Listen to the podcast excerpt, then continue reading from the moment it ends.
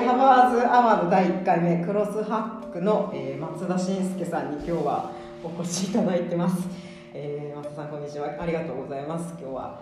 えーとですね松田信介さんなんですけども、えー、2017年からですねインパクトハブ東京の、えー、コミュニティメンバーとして参加してもらってまして、えー、翌年の2018年から、えー、あらゆるものをハックするということでクロスハックというですね、えー、会社を設立されましたで、EC サイトの構築やシステムの、まあ、自宅、えー、開発などあとスマホはブラウザゲームの開発を中心に今動かれておりましてまた、えーと、ハブでですね結構あのデベロッパー向けのワークショップをかなりやられているということで、まあ、エンジニアを育成していくというですねあの松田さんの信念を、えー、私もすごく共感してですね今日はちょっとお越しいただいています。ちょっと直近のあのご活動からですねこのエンジニアになられたっていうですねお話ちょっと改めて伺いたいなと思ってるんですけどもちょっといろいろコロナとかあったんですが最近はいかがですかねワークショップなどなど。最近はですねまあオンオンラインに切り替えてて、はい、やっぱり本当は集まってワークショップとか、まあ、ハンズオンとかで実際に短時間で何か作るみたいなことをよくやってたんで、集まってやりたいんですけど、まあ、コロナの影響もあるんで今はオンラインに切り替えるためにいろいろ試行錯誤して、まあ、オンラインのワークショップも一部始めてます。っていう感じですね。結構あのやっぱり私も長い間現場で、うん、あのやられてたのを見ているので現場からこうやっぱりオンラインに切り替える時の難しさだったりそうですね。やっぱり実際顔を見合わせて、同じ空間共有しながらやる方が集中力とか、一体感とかは出るのでそこがオンラインとやっぱ一番大きな違いですね、まあ、オンラインはオンラインでいつでも参加できるとか場所関係なく参加できるとか、ね、あのメリットはあるんですけど、うんうん、やっぱ3時間とか集中して例えば業務終わった後とかに勉強時間取るって結構、ね、社会人の方だと難しいんで、ね、まあ、そういう空間を提供するみたいな側面があったんですが、まあ、それが今はできにくいんで、うん、あのどうやってその集中空間をオンラインでも提供するかっていうのは結構今手探り中という感じですね。えーそうですよね。結構夜のあのワークショップもかなり、まあ、昼間のも土日であったりしたんですけど、ね、結構やっぱ夜やられてる人だったので、ね、まあ、仕事から終わって、まあ、ここに来てこれからまたさらに集中するってなると、はい、やっぱりオンラインだったら家でやられると思うので、うん、まあ、お家に帰っちゃうと一回その緊張が起きるというか。まあ、だから多分新しい試みをこれからしていくんだろうなという感じなんですけどそうなんですよ、うん。まあでまあ、本当はコロナ収まってやっぱりオフラインの人事に集まってやる強さがあるんでそれにやりたいですが、まあ、そうも言ってらんないので頑張ってなんとか、はい、オンラインでも同じクオリティを提供できるように頑張らないとというところですね。なるほど、まあ、難しいですね。そうですよね。まあ結構松田さんでも手探りの手探りです、ね。あの一度4月に確か、えーと、オンラインそれこそオンラインゲームで、えーと、コロナ追撃ゲームでした、はい、そうです。あちらを出されたということで、えーと、どうですか？反響だったりその作ったきっかけみたいなのなかったですか、ね、あまあ最初はまあ暇、まあ、暇でもなかったんですけどでなんかブームに乗っかるって言ったら言い方悪いですけど、はい、まあ少しでも家にいる時間を楽しくするために、うん、まあ、コロナっていうまあ、世界的に大きなみんなが抱えている問題を、まあ、システムで解決するのは難しいんで、はい、まあ、家にいる時間をちょっとでもねあの楽しくできるようにっていうことであの単純すごい単純なゲームを作ったんですけど、え反響結構まああって、えー、えっと、割と遊んでくれてクリアしたゲームの画面をなんか送ってくれる人とかもいたりなんか僕のお母さんがすごくハマっててっていうような報告をもらったりして結構まあ嬉しい反響はありました、ね、素晴らしいですね、はい、このあのシューティングシューティングゲームなんですよね。でコロナの、えっと、金は金をですねこう避けるというんですけどプレイヤーが安倍総理と小池さんというですねそこのビジュアルが非常に面白いという、あれわざわざデザイデザイナーさんに発注してあはい。あの僕書けないので。そう結構リアルで そうです。であのまあ、あの飛行機を運転するしながらですねその金を避けていくっていうんですがちょっと結構これ難しくて私やってみたんですけどあれこれ難易度高いなと。そうです、ええ、即死ゲームっていうなんか分類があってすぐ死ぬから何回もチャレンジしたくなる注力性をやるっていう。だから結構すぐ死ぬんですそう。もうあの一瞬2秒ぐらいで追撃してあのマリオのクリボーに立ち当たってくるってやつみたいな感じで。難易度はめっちゃ高くて。あじゃあ最初から設定してあるんですね。そうですね。もうああいうふうな難易度になるほど。慣れてくると100回ぐらいやるとクリアできる。私はもうなんか悔しかって何か何回かやろうとしたんですけど 時間がなくてあもうできない。まあ1回ね1分以内でクリアできるんで。あ1分とか2分ぐらいかな。クリアできるんで。まあ電車の待ち時間とかちょっとしたちょっとしたそうです、レンジでパン温めてる間に遊べるみたいな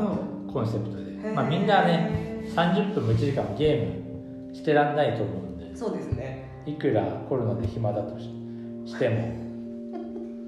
松田さんとしては結構初ゲームこういうあの公にパブリックに出すこうちょっとちっちゃいミニゲームみたいなのって初ですか？いや結構オセロとか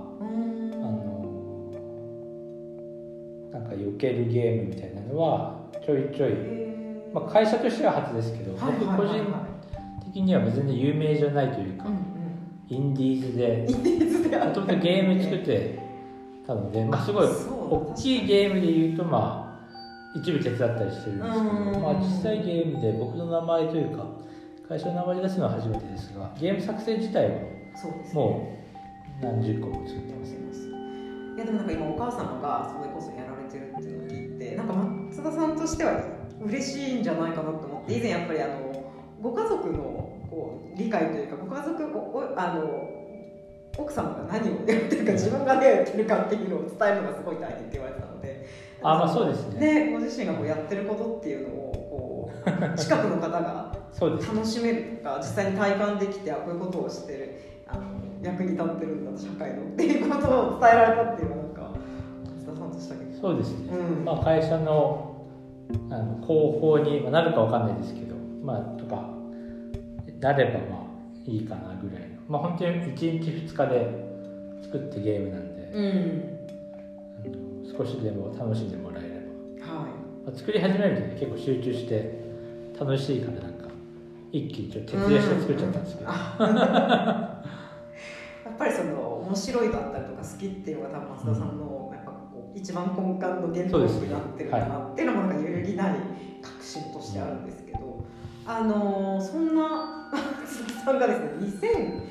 えー、っと9年に、えー、世界カメラというそうですね世界カメラ多分やってた方もかなり私自身は実は、はい、本当恥ずかしながら最近存じ上げたんですけど多分相当な方が体験されてたのではそうですね、まあ、僕が本当に一番最初プログラミングを始めるきっかけといっても過言じゃない、はい、iPhone であの世界カメラっていうアプリがあって、まあ、そのアプリ起動してカメラ越しに、うん、あの世の中見渡すと、うん、なんか、まあ、今でいう AR でなんか建物とか飲食店とかにマークとかメッセージとかが出るアプリがあって、まあ、それ見た時にすごい未来を感じる衝撃を受けて「バック・トゥ・ザ・フューチャー」とかの SF の世界がもう本当にすぐそこに来てるんだっていうのが嬉し嬉しくて。自分もやっぱりそういう世の中を少し楽しく変えるテクノロジーで変えていくっていうのに携われるかもと思って。て、その時点では全然エンジニアじゃない中古車の販売する会社というかにいたんですけど、まあ、1年発起してプログラミングを学ぶことを決意して、まあ、その時点ではまだ勉強始めようかなぐらいの感じで、うん、エンジニアじゃなかったんですが、はいはい。まあ、それ2年後ですねエンジニアとして初めて仕事をするようになったその、えっと、世界カメラにおっと衝撃を受けた時って松田さんは、えー、まだ福岡に？いや東京に東京のはい。で正社員で2720違うな。11年前だから2424歳。おあじゃあその時はまだ全然別の仕事をされていて？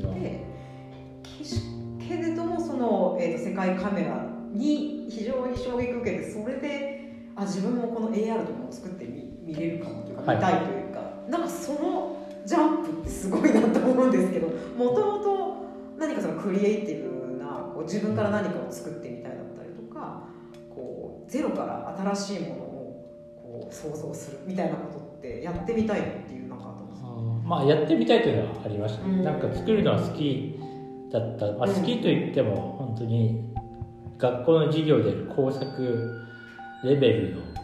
ものなんですけど、はい、なんか作るのが好きでした、ただ、まあ、プログラミングやったことないから作れるとはあんまり思ってはいなかったんですけど、うん、なんでだろうな。なんか作れるっていう気がした。ほだすごいこれは絶対携わりたいというか。はあ。それまでにやっぱりその実空間に、まあ、その AR を通すことで、うん、えー、全く見えなかったものっていうのが可視化されてその目の前に現れるということ自体がやっぱりすごくインパクトがあったという、うん、そうですね。世界カメラめちゃくちゃインパクトありましたね。なんか本当に衝撃を。これこれやっていう。でその AR というもの自体ご自身でも。そうですね。実際に、はい、 Unityっていうツールがあって、まあ、いろんなその AR 作るための開発ツールとか開発環境とかが一般の個人でも無料で手に入る環境がちょうどできつつある時期だったんですよね。ちょっと Unityとかっていうツールゲーム作るツールがあるんですけどそれ結構有料で高額だったんですが、なんかまあ安く使えるプランとかが出て今は完全に完全にですがほぼ無料で使えるんですけど。で当時はまだまだそういう開発ツール高かったり、マシンのスペックもすごい PC の,、性能もすごく高くないといけなかったんですけど、はいはい、最近は、まあ、無料でその辺にあるパソコンで作れるしなるほど。っていう環境も整ってきたのもあってなんか本屋行くと一応そういう AR で作ってみようみたいな本がちょっと出だした頃だったと思います、はい、なるほど。あでもそういうやっぱり環境にこうバックアップそうですね、はい、これだったらいけるかもしれないという希望が見えてきた、はい、なるほど。あのそう松田さんと私も最初お会いした時にあの独学でプログラマーになったっていうお話を聞いていてで、私のこう友人とか知人もやっぱりエンジニアの人がいるんですけど大体こう工学部で出るとか、うん、専門学校に、まあ、行きながらとかっていうことを聞いてたんですけど独学って全く想像がつかなくて非常にこうハードルが高いものなんだろうなと思ってたんですけども、まあ、その今の、えー、 Unityだったりとか、えー、そういう環境を駆使して松田さんその後ご自身で、まあ、会社をに入られつつそうですね、まあ、 Unityとかを使えるようになったのは会社に入った後だったんですけど、うんうん、なんとなく存在はいろいろ聞いてはいてでも本当に最初は全然分からなくて独学で本買っていろいろ本の通りに進めてたんですけど、うん、まあ、全部全然できなくたかったんですよね、あの難しすぎて、うん、でこれはちゃんとプログラミングが分かってる人向けの本なんで、はい、なんか初めてでもできるみたいな。書いてあるけどプログラミングが初めてって意味じゃなくて AR の開発が初めてでもみたいなプログラミングが分かってる前提なんですよね。で結構まあそもそも読めなくて本買ってみたはいいけど全然できないっていうのが一番最初の20だから245歳の時は興味あって手に本を買って手に取ってみたけど、はい、これめっちゃ難しいなと。もうそもそもそも書いた内容が、はい、1ページ目からわからないぐらいの、環境のセットアップの仕方がわからないぐらいのいきなり立ちはだかった壁ですそうですね。でこれは多分ちゃんと時間取って勉強しなきゃいけないと思って、うん、で一応仕事終わった後に20時とかに帰家帰ってきて、はい、そこから2時間3時間勉強するんじゃとてもじゃないけどなんかそうですね。体力的にも。それじゃあどのくらい何年かかるかわからないと思って、うんね、1日8時間はお金もらいながら勉強する方法就職っていう方法がある,、あるんで全然 AR 関係ないプログラミングがとにかくできる環境に1日8時間以上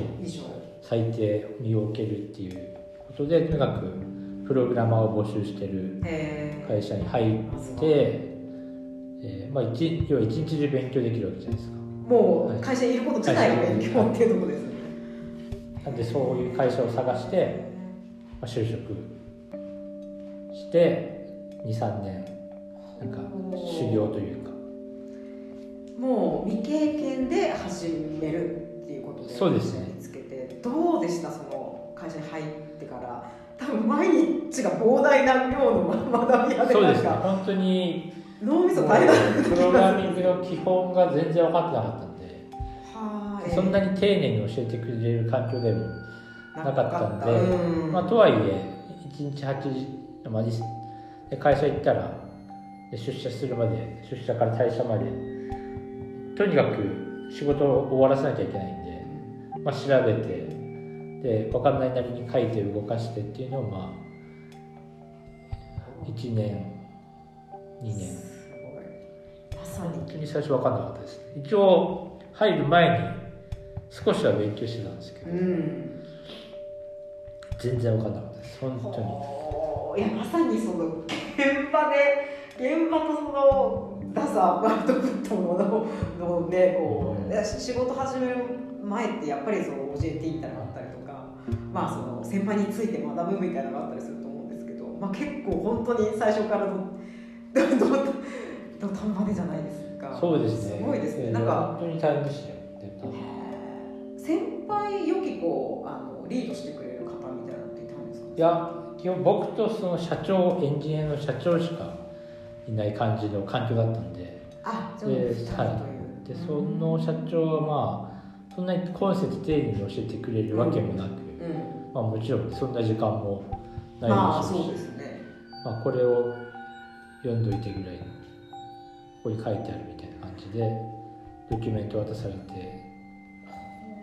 職人なんかいわゆる職人の見習いじゃないですけどそんな感じでしたね。そんな感じでしたですよね。へえまあでもそうこうするうちに多分あの徐々に分かってこう来て自分でもできるようになっていってこう自信がついてくると。まあでもなんかその2年間の間多分津田さんの中で。いやもうもうちょっと無理かもとかなんかこう何か目標となるものがあったからこそ頑張れたと思うんですけどやっぱりちょっと AR を作りたいっていうそういう夢はそのそうですね。ただまあその時はあんまり目の前のことしか考えてなかったかもしれない。うん。新しいことがずっと続くのでとにかくそれを吸収するというスポンジみたいな状況で何でも。やっぱり未経験の採用って結構やっぱ厳しくて、まあ、今でもプログラマーで未経験で就職って結構難しいんですけど、うん、まあ、当時からそれはあったんでうん、で大体実務経験3年以上みたいな、はい、あの募集要項に書いてあるんでうん、で実務経験3年とにかく積まなきゃまずは。ゲーム会社とか AR やってる会社なんかとてもじゃないけど入れない感じだったんでとにかく3年がむしろに経験を積むという。でその後、えー、そこは離れてそうですね。そこからまあゲーム開発とかアプリの制作やってる開発のベンチャーに行って、まあ、そこでも、まあ、その時は少し書けるようになってたんで、うんうん、まあ、いろんな iOS とか Android のアプリ作ったりサーバーのウェブサーバーのアプリケーション作ったりして、まあ、そこで Unity もちょっと触って、ゲームのとか、まあ、AR の開発に一歩近づいたっていう感じですね。じゃあ段階を踏まえて徐々に。そうですそうです。お AR をじゃあ実際に作ったというか、えーと、と携わった。ようやくじゃあ今度もうここまで来たぞっていう。それはそのまたちょっと結構後ですね。そこからで実際に実務では携わったことなくて、うんうんうん、ゲーム開発に携わってたんですけど、はい、AR アプリってまあ結構、まあ、それゲームの中でもさらにまたハードルが高かったんで、まあ、一応なんかチュートリアル的な AR 機能を使ったサンプルアプリケーションとかを作ってこういうの開発しましょうっていうプレゼンするためのなんかモックというか、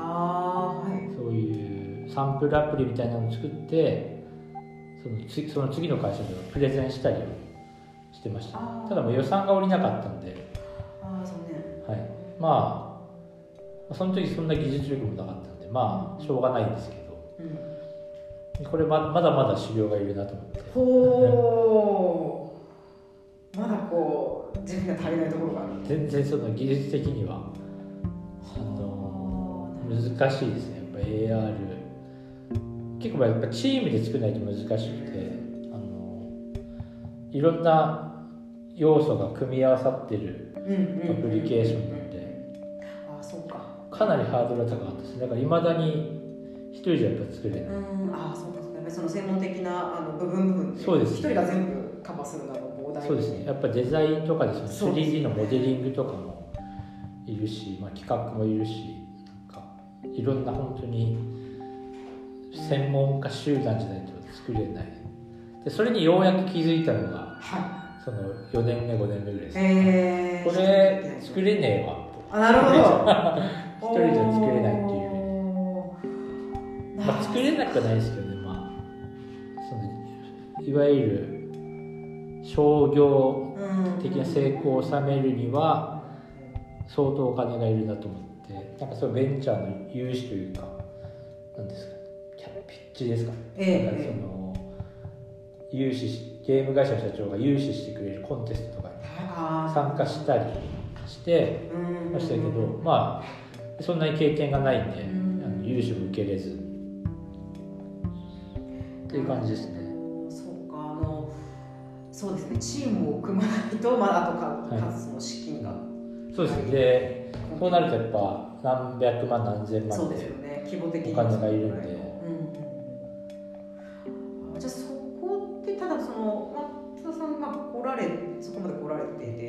そらく起業という道を選ぶと思うんですけれどハブに入ったのが2018年ということででその AR を作るためにじゃあチーム作りをこれからやっていこうというよりはやはりご自身で独立をされた。そうですね。その頃には若干まあ AR への熱が冷めてて、まあ、業界的にもまあ、うん、ゲーム以外でそんなにポケモン GO が有名になったぐらいでそんなに、はいはい、あの VR へのの、熱狂が、僕自身も、まあ、世界的にも落ち着いてきたんで、その時はねいろんなウェブアプリケーションを作ったりする方がお金になるんで、結構目の前のお金をなるほど。とりあえず売り上げを上げて、まあ、そのうちやりたいとは思ってるんですけど今のところは、まあ、AR はなんかそういう専門家の人たちに、お願いして、うん、まあなんとなく作ろうと思えば作れるけどお金と時間が足りないっていう現実的かなり強大なプロジェクト、数年多分準備にはかかるかもしれないっていうところですよね。人探しチーム作りだったりしても。でそれでちゃんと売り上げ上がるかって言ったら相当もうすでに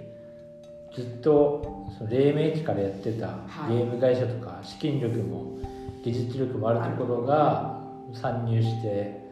でそれでもあんまりうまくいってないんで、まあ、ここで私が入っても なるほどなるほど。うまくいかないのが、なんか理解できたんで。なるほど。まあでもそれをちゃんとこう腑に落としたというかあのご自身でもこうじゃあっていうそうですね。なんか技術っていうよりはもうクリエイティブというかもうそうですね。なんか AR って世界を作るアートみたいな能力というかそういう世界になってたんで。映画みたいな感じそうですね。映画みたいな感じで映画を作る感覚にすごい近いと思います。うんうんうんうん何十億って多分かかはって一か八かみたいな。いうん。ええ。ギャンブルではないですけど。やっぱりあの、まあ、ポケモンとかなんかガンダムとかそういう有名どころ、うん。まあ、エヴァンゲリオンとかそういう、いわゆる版権のあるもともとコンテンツ的に人気があるところと組んでそれを AR アプリケーションにするみたいなんじゃないと、まあ、結構難しいっていう感じもあったんで。で本当ゴジラがなんかカメラ越しに見たら東京タワーにしがみついてるのが見えるみたいなのをでまあやんなきゃいけないですけど結局版権持ってるところと組んでるところが強いんで、もうすでにね、まバンダイさんとか。あなんか超超大手の。あところには絶対勝てないなってーいう。うん。でそこでそういうところの一エンジニアとして入るっていう手もあって、まあ、ゲーム会社にそれでちょっと業務委託で行ったりもしてたんですけど、はまあ一エンジニアとして入ってもでそんな美味しくないんで、いうんまあすごく楽しいんですけどうんうんうん。うんそういうアプリケーション開発に携わるのは。はただまあビジネスとしてはちょっとうちの会社としては無理そうだなっていう。いなるほど。今はだからまあ教育とね。エンジニア教育と、今。まあ、普通に得意なウェブサービスとか、まあ、小さいゲームとかだったら、まあ、うちの会社だけでもやれるので、まあ、そういうところに今注目してるっていう感じです。はあなるほど。そうですね。あなんかちょっとこう今までの変遷が少し見えてきたという感じなんですけども、そうでもやっぱり松田さんはあのこう年月を経てでご自身でこう経験を積まれてで自分が思い描いていたものがちょっと違うかもというか少しこうあの、まあ、マインドセットの変化みたいなのがあって、今、えー会社を立ち上げられて、えー開発の方にも関わられつつやはりそのえーエンジニアをに興味がある人を増やしたいというか、あのそこのこうモチベーションを高めるための、まあ、啓蒙活動ではないですけどだからそこってもともとどういう思いから始まったんですか？そこはですね、まあまあ、AR 作りたいっていうのとは、まあ、別に、なんかブラック企業とか長時間労働とかをはいなくしたい気持ちもあったんで。でもともとプログラミングって自動化とか効率化とかっていうのがすごい得意だからあなるほど。のそっち方面にも興味あったんですね。あの仕事をなくすっていうのもすごい SF じゃないですか。働かなくていい。世界人間が何もしなくてもええ。コンピューターが人間に必要なものを全部生産してくれるはみたいなのもすごく SF の世界としては面白いんで。いなるほど。つまりもう私たちが普通と思っていた事務作業を、まあ、コンピューターでやってるそうね。ようなものを、まあ、そこはい。をやらせてしまえばいいというとこなんで、まあ、そういうふうに、ね、定型業務でろ、うん、で時間かかるけどそんなに人がやらなくても良くなるものがたくさんあるっていうのは、まあ、特に中小企業にいると感じる機会が多かったんでこれ別にシステム作ればこんな多分エクセルを2つ見比べてうんなんか新しい情報にやってますよね。やってましたね。ウィンドウ見にくいなと思いながら、ディスプレイ2つそうそうそうそうそうそう。あそれ別に自動化できるのいっぱいあるなとは思ってて。そういうのを自動化したい、でそういうシステムコンサル的なこともちょっとしてたんですけど結局まあ事務の人とか現場の人がプログラムかければもっと手っ取り早いなっていうところでなんか経理の人とか総務の人とか営業の人とか職業エンジニアエンジニアじゃない人もなんかエクセルの関数組むぐらいの感じでプログラム組める世界が組みたいです。来るはずだというような、まあ、それで今 RPA とかが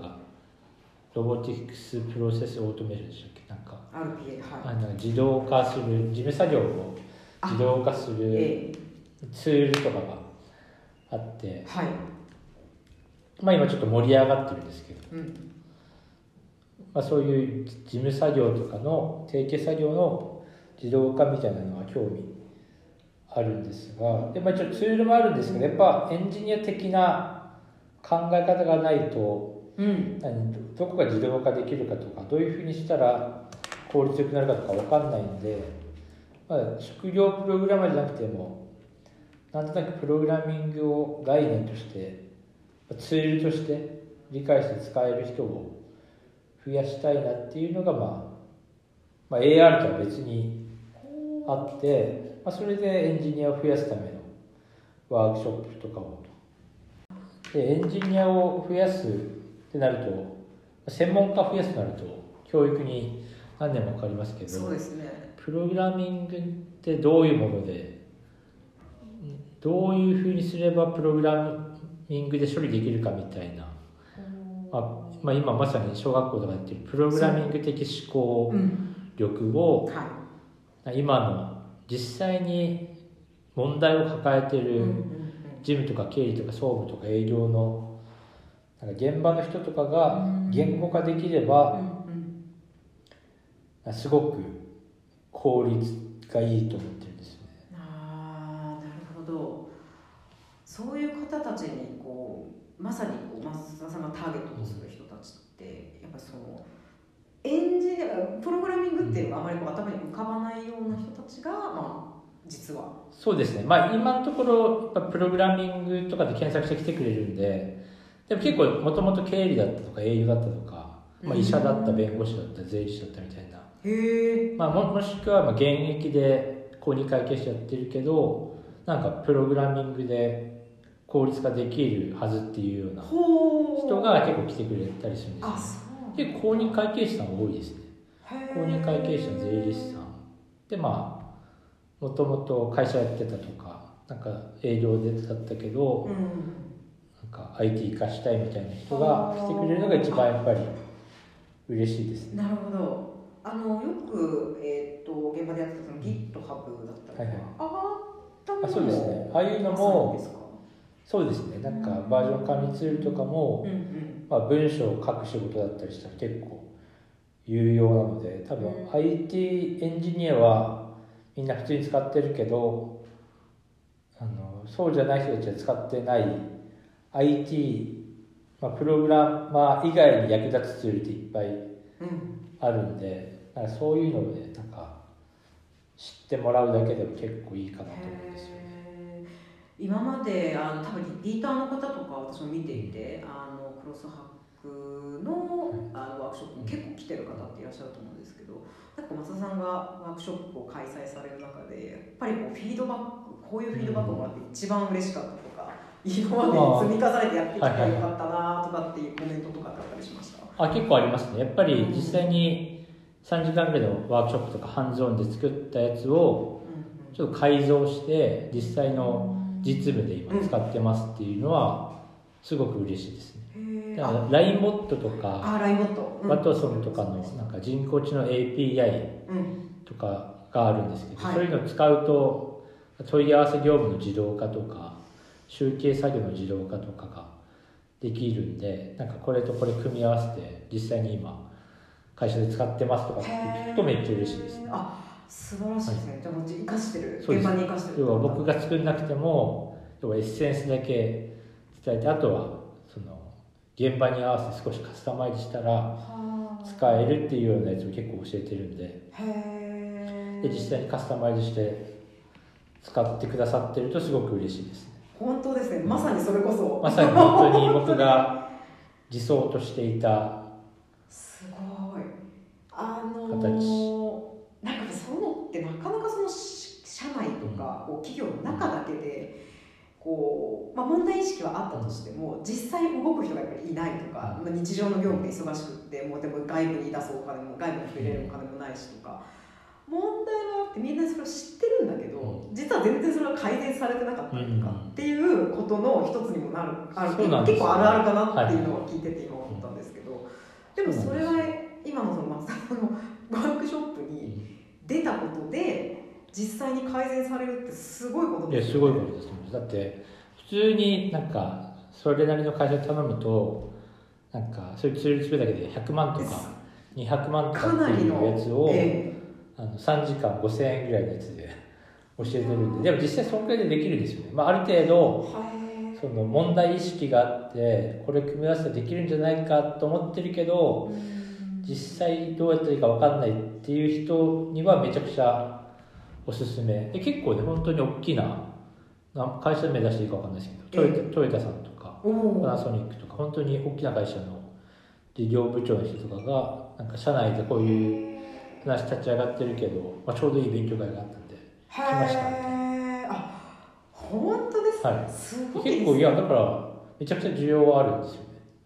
あのそっか。でもそう考えても松田さんはまあもうあのエンジン、まあ、デベロッパーもあるんですけどやっぱり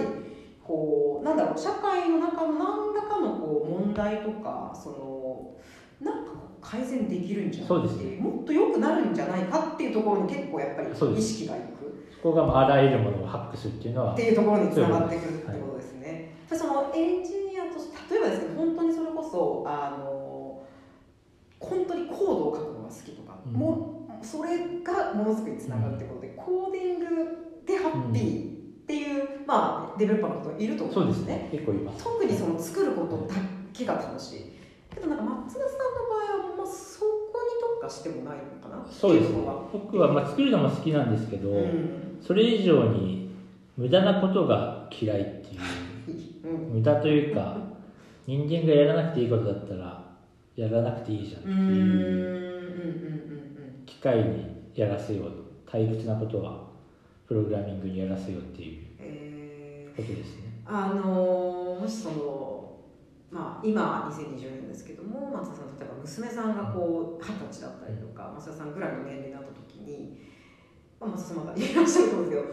けどどのぐらいこう自動化が進んでいてとかどのぐらいこの社会がこうあの無駄なことをしなくていいレベルになっていってほしいなとかとか思い描くこれぐらいになったらいいなみたいなのってありますか？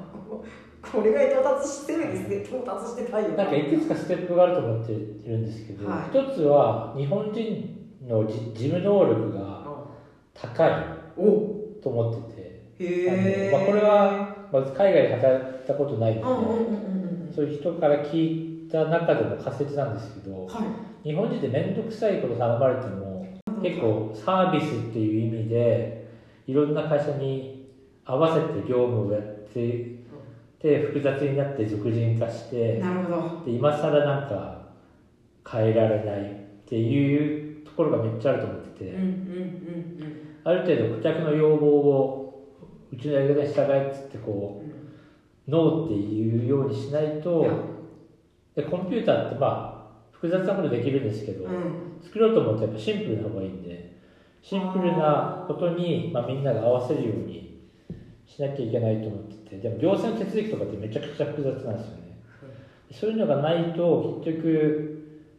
なんかそれをシステム化するためのこの要件というか、うんプログラムに落とし込むのがすごい大変なんでどうしても俗人化というか作業が複雑だから手作業でやっちゃうっていうのが、で消えないとは難しいなとは思うんですけど、い。うん。うん。どこまでやってたらいいかな。でも役所の手続きとかですよね。なんかでそこを変えるって結構まあ難しいんですけど、ええ。まあ今はなんかスマート HR とか、うんフリーとか、マネーフォワードとか、え出てきますね。なんか政府と納税手続きとか事務手続きとかをまあ簡略化してくれるサービスがは出てるんで、まあ、そういうのをうまくいろんな分野で出てくれば例えば事務の人がある会社はなんかバックオフィス3人ですとか、うん。ね、何百人ぐらいの会社でるんで、なんかそういうふうになっていくんじゃないかなと思うんですけどね。だから僕はちょっと前まであのモモビリティアザサービスはい。でタクシーのようなあ配車の会社のアプリなんですけど、うん。やっぱタクシー業界とかそういう一つとってもやっぱり法律で決まってるからこういう仕組みで作れないっていうのが結構あるんですよ、なんかああの乗り合いタクシーとかっやれるといいんですけどなんか料金を事前に確定させなきゃいけないからなんか途中でルートが要は新しく近く同じ方向に行く人いるからそういう人を拾って料金が4人乗りだったら4人で拾えるとか3人だったら3人であの頭で割るとかっていうような設計ができないんで要は同じ方向に行くタクシーがいてデータではあのピックアップできるって分かってるけどそれができないんですよね法律的に。えー、テクニカリできるけど。テクニカリにはできるんですけどあの法律的にでダメなのでもうもはや。もはや。だからだと。配車タクシーアプリができてすごい空車にこうあ芸者か。芸者のタクシーがすごい前を素通りしてきます同じ方向に絶対行くはずなのに。そういえば芸あれ？なんかありますねその体験あそう今はすごいアプリでみんなタクシー呼ぶんで、うん。あの目の前を芸者のあのえ止まらないタクシーが結構通過していくんですよね。めっちゃ効率悪いんですけどでアメリカとかではもうすでにそういうアプリで乗り合いしてうん。ルートが全然違って、うん。で安い値段で乗れるタクシーとかが走ってるんですけど日本の場合は法律的にできないとかっていうのが結構あるんですよ。ねで効率化するための技術はあるんだけど仕組みが全く追いついてないっていうのがまあめちゃくちゃある。もったいないなと思いますけどね。技術はあるし。だから日本の法律に合わせてすごい複雑なタクシー配車アプリを作ってるんですけど、ええ。だから技術的にはアメリカのウーバーとかより全然上なんだけど ウえーバーの方がシンプルだからあの使いやすかった。りで使いやすいとやはりユーザーにとってもフレンドリーなのででまあ、ユーザーが増えやすいとか。で日本のまあちゃんとした会社は法律法令遵守してうんやるんでまあもちろん法令遵守しなきゃいけないんですけど、えあのグレーゾーン攻めないんであの効率悪くても法律まあねこう法法律だからしょうがないですけどね。そうですね、おーでも本当タクシーだけじゃなさそうですね、まあ、そうタクシー業界とか。も判例とかやっぱりこう。だから既存の業界をこう変えるのはすごく難しいんですね。既存の業界はもうすでににルールがガチガチに決まってて既得権益とかもあるんで、えまあ、全く新しいウェブサービスの分野とかだと結構そういうことが可能なんですけど。えなるほど。でもそういう実際のリアルサービスをなんか既存のサービスを効率化しようと思うとまあ法律の壁にぶち当たるぶち当たると思います。とほうまあでもやはりそこにこそ変えなければいけない何かがあるっていう気もしますよね。なんでなんかほん最近はやっぱ政治に興味が出てきましおた。お 結局システム動向じゃない話が結構多いなああもう本当にその社会システムってそそこまで出てくるってことですよね。そのレベルになってくる。ウェブのシステムよりも社会のシステムを変えないとはい。いけないんで。おーということは出版も出馬します。でもね本当に結局無駄なことが嫌いで変えたいんで、まあ、それエンジニアリングである必要ないんで。なるほまあど、もし行政の力とかえ。必要ならそういう方向から変えるっていうのもありだなと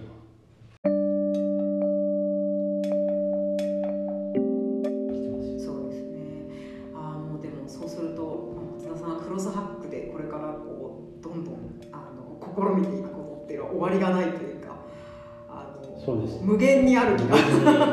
していますね、そうです。ねあの私自身もやっぱりあのなんか松田さんと話していてこうプログラミングとかそのデベロップメントというものが必ずしもこう例えば理系の分野理あの科学を、まあ、数学を勉強した人だけがこうなるものだったりとか、そうではないっていうことが実はすごくこう分かったっていう。あそうですね。そうですそうです。もうそれまで完全に私文系の人なのでもう数字が苦手。数学がダメ物理がダメ。もうプログラミングは絶対分かるはずがないと。もうなんか自分で決めつけてしまってたところがあったんですけども実はそうではなくて。で やはりそれがこうあのあらゆる分野に実は根付いているものだということがなんか松田さんの話で。ですごくすごくそれがやっぱり面白かったし海岸だったんですよね。あの書いていきましょう。はい。なんでであの松田さんのそのワークショップは実は私も出たいなと思って一、回出すと参加してください。はい。あの最近ちょっとやりたいんです。そうですはい。本当超超超レベルゼロ、レベルマイナス1ぐらいがあったら。そうです。構造とは何かとかそのくらいからがいいかもしれないですけどもプログラミングでどんな問題が解決できるのかみたいな。そうですね。はい。書き方っていうよりはプログラムとは、うん。あのそうですね。まさにそこからかもしれないですね。ということで、えー、ハマスワ第1回クロスハックの増田慎介さんでした、えー、ありがとうございました。ありがとうございました。お疲れ様でした。ありがとうございます